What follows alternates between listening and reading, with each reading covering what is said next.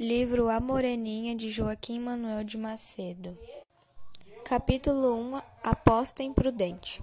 Bravo! exclamou Felipe, entrando e despindo a casaca, que pendurou em um cabide velho. Bravo, interessante cena, mas certo que desonrosa fora para casa de um estudante de medicina, e já do sexto ano, a não valer-lhe o adágio antigo. O hábito não faz o monge. Temos discurso, atenção, ordem, gritaram a um tempo três vozes. Coisa célebre, acrescentou Leopoldo. Filipe sempre se torna orador depois do jantar. E dá-lhe para fazer epigramas, disse Fabrício. Naturalmente, acudiu Leopoldo, que por dono da casa maior quinhão houvera no cumprimento do recém-chegado. Naturalmente, Bocage, quando tomava carraspanas descompunha os médicos. É forte demais, bocejou Augusto, espreguiçando-se no canapé em que se achava deitado. Como quiserem, continuou Felipe, pondo-se em hábitos menores, mas por minha vida que a carraspana de hoje ainda me concede apreciar devidamente aqui o meu amigo Fabrício, que talvez acaba de chegar de alguma visita diplomática, vestido com esmero e alinho porém tendo a cabeça encapuçada com a vermelha e velha carapuça do Leopoldo.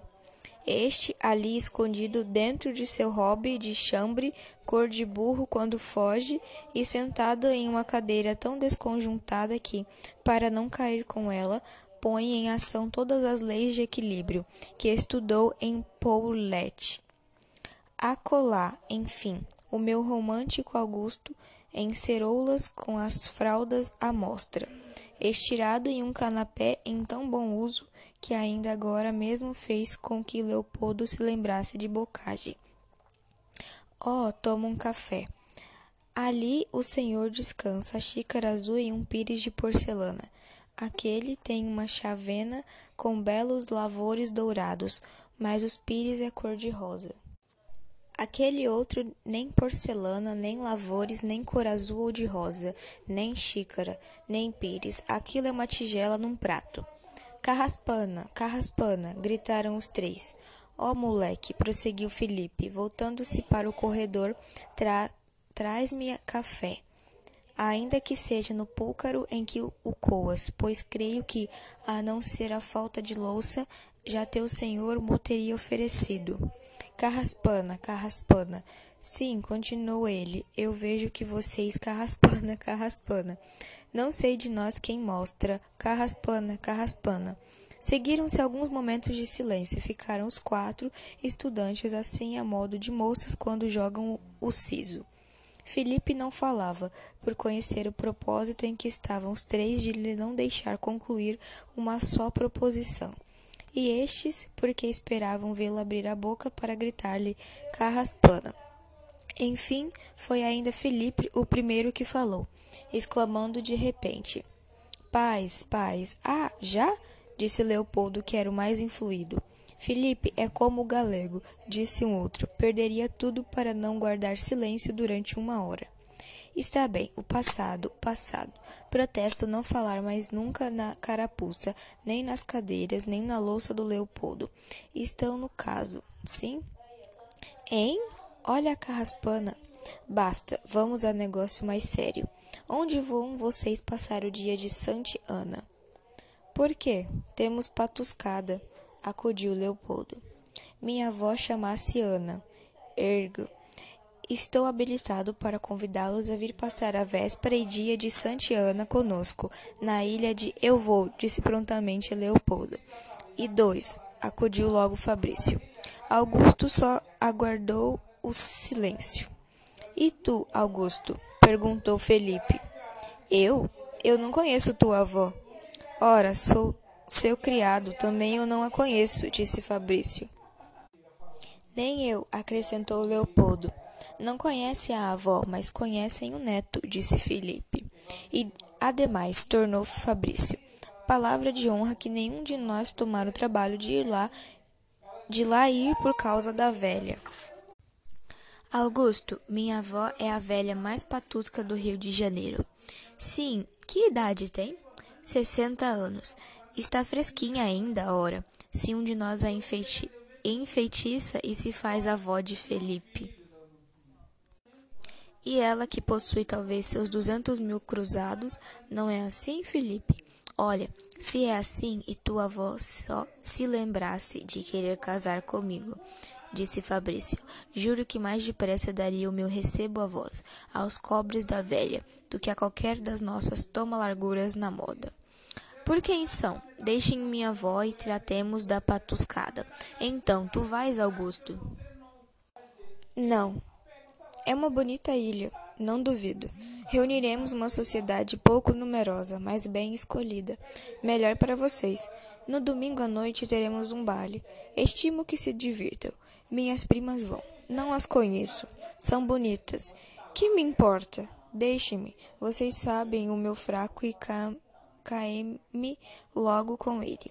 Moças, moças, confesso que dou o cavaco por elas, mas as moças têm posto velho. Mas as moças me têm posto velho.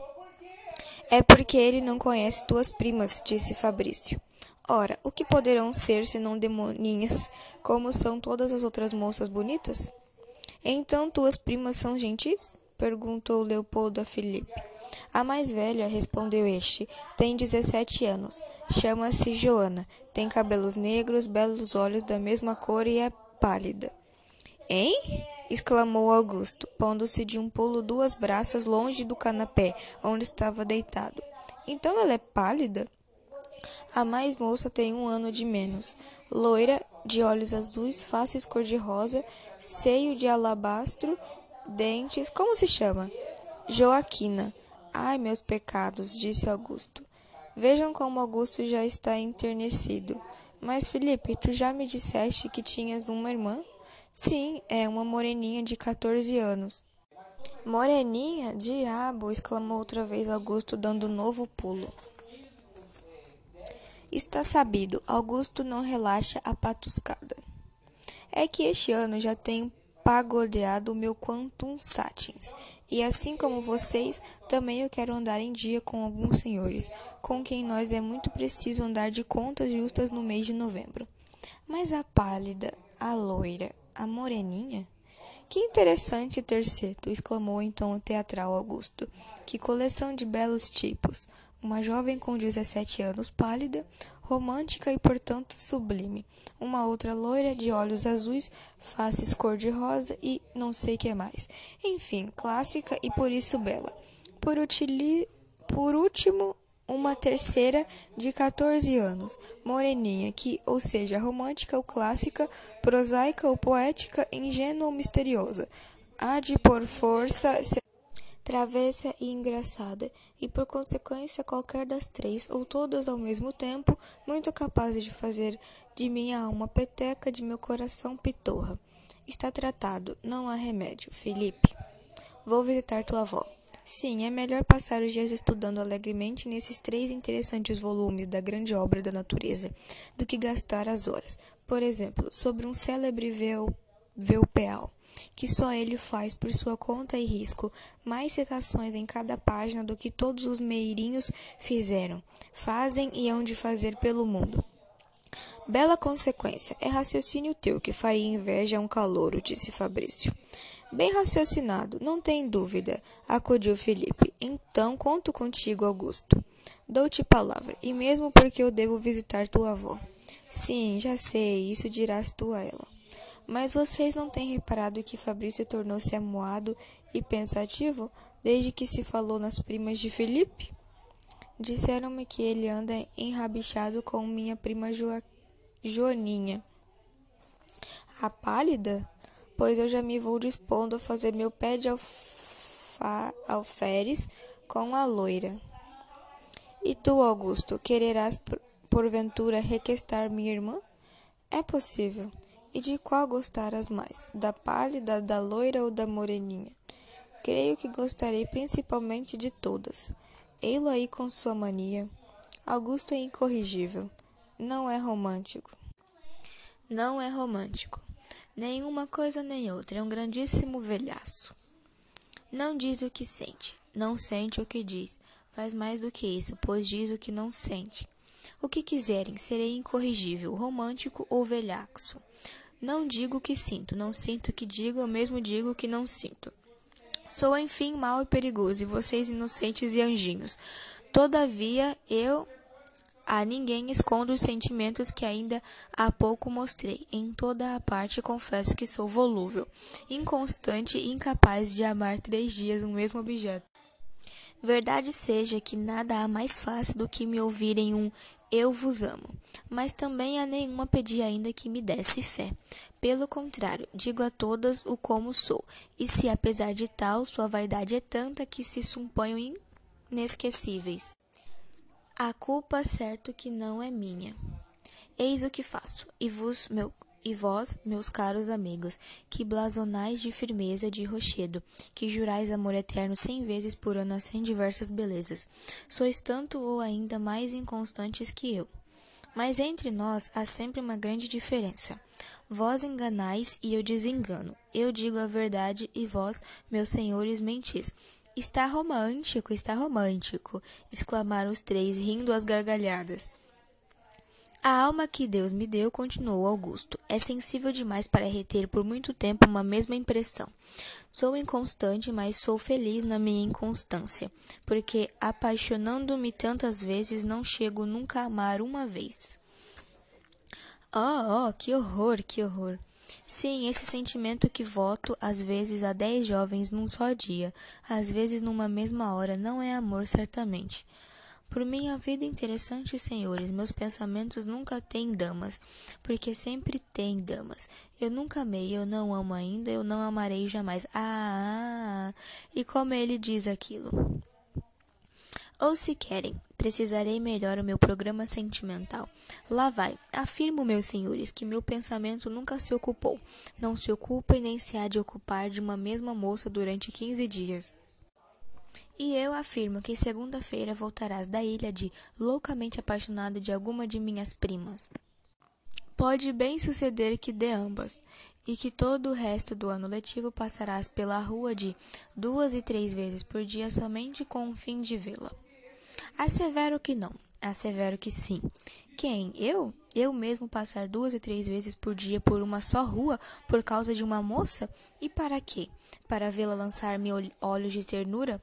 Ou sorrir-se brandamente quando eu parar ela olhar? Quando eu parar ela olhar? E depois fazer-me caretas ao lhe dar as costas?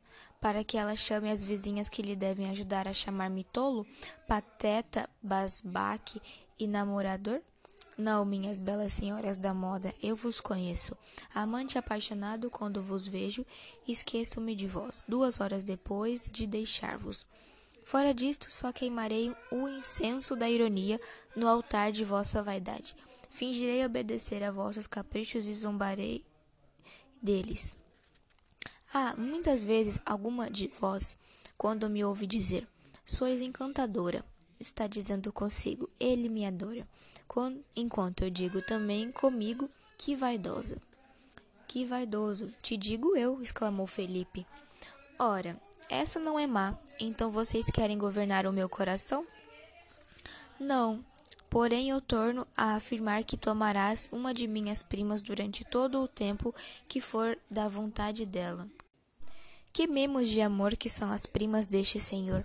Eu te mostrarei. Juro que não. Aposto que sim. Aposto que não. Papel e tinta. Escreva-se a aposta. Mas tu me dás muita vantagem. Eu a rejeitarei a menor. Tens apenas duas primas. É um número de feiticeiras muito limitado. Não sejam só elas as únicas magas que, em teu favor, invoquem para me encantar. Meus sentimentos ofendem. Talvez a vaidade de todas as belas, todas as belas, pois tenho o direito de te fazer ganhar a aposta, meu valente campeão do amor constante. Como quiseres, mas escreve. E quem perder? Pagará a todos nós um almoço na Fourax, disse Fabrício. Qual almoço? acudiu Leopoldo. Pagará um camarote no primeiro drama novo que representar o nosso João Caetano. Nem almoço, nem camarote, concluiu Felipe. Se perderes, escreverás a história da tua derrota, e se ganhares, escreverei o triunfo da tua inconstância. Bem, escrever-se-á um romance, e um de nós dois, o infeliz, será o autor. Augusto escreveu primeira, segunda e terceira vez o termo da aposta, mas depois de longa e vigorosa discussão, em que qualquer dos quatro falou duas vezes sobre a matéria, uma para responder e dez ou doze pela ordem. Depois de se oferecerem quinze emendas e vinte artigos aditivos, caiu tudo por grande maioria, e entre bravos, apoiados e aplausos foi aprovado, salva a redação, o seguinte termo. No dia 20 de julho de 18, na sala parlamentar da Casa Número da Rua D, sendo testemunhas os estudantes Fabrício e Leopoldo, acordaram Felipe Augusto, também estudantes que, se até o dia 20 de agosto do corrente ano, o segundo acordante tiver amado a uma só mulher durante quinze ou mais dias, será obrigado a escrever um romance em que tal acontecimento confesse, e no caso contrário, igual pena sofrerá o primeiro acordante. Sala Parlamentar, 20 de julho de 18. Salva a redação. Como testemunhas, Fabrício e Leopoldo, acordantes Felipe e Augusto. E eram oito horas da noite quando se levantou a sessão.